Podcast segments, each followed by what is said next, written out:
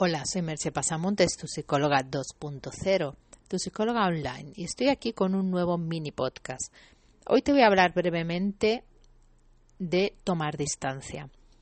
Las vacaciones son un gran momento para tomar distancia, para ver las cosas con otra perspectiva. Son un momento ideal ya que sales de tu rutina, puede ser que te marches a, otro lugar, incluso que viajes, que estés en otra cultura o en otro país o en, como mínimo en otro sitio y haciendo otras cosas de las que haces habitualmente para que puedas ver tu propia vida con una cierta perspectiva. Esa perspectiva, esa distancia, eso mirarlo desde, desde la lejanía, te permite ver qué cosas son realmente importantes y cuáles no lo son tanto. Te permite darte cuenta de qué personas echas de menos y a cuáles no echas de menos, en quién estás pensando cuando estás de vacaciones que te gustaría volver a ver y quién posiblemente ni te acuerdas o solo te acuerdas para decir qué bueno que no me tengo que relacionar con esta persona. ¿Qué cosas de tu día a día echas a menos? Mm, ¿Te apetece volver a trabajar?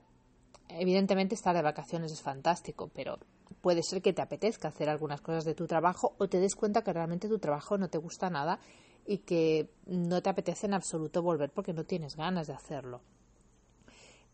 ¿Qué, ¿Cuál es de tus rutinas? El deporte, las actividades que haces, tienes ganas de volver a hacer y cuáles te das cuenta que, que son un tostón para ti.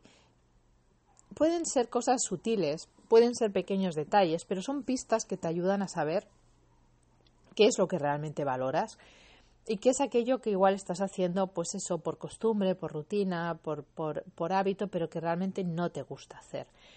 Y también te puede ayudar a descubrir nuevos hábitos que puedes ir incorporando poco a poco y que sí que te gustan. No, no te estoy diciendo que puedas vivir todo el año en, en modo vacaciones, es obvio, pero te puede ayudar a eso, a tomar perspectiva, a darte cuenta de lo que realmente importa y tal vez incorporar algo que hasta ese momento no eras consciente de que te gustaba. Bueno, espero que estos pequeños tips te hayan servido de ayuda y nos escuchamos en el próximo podcast. Bye bye.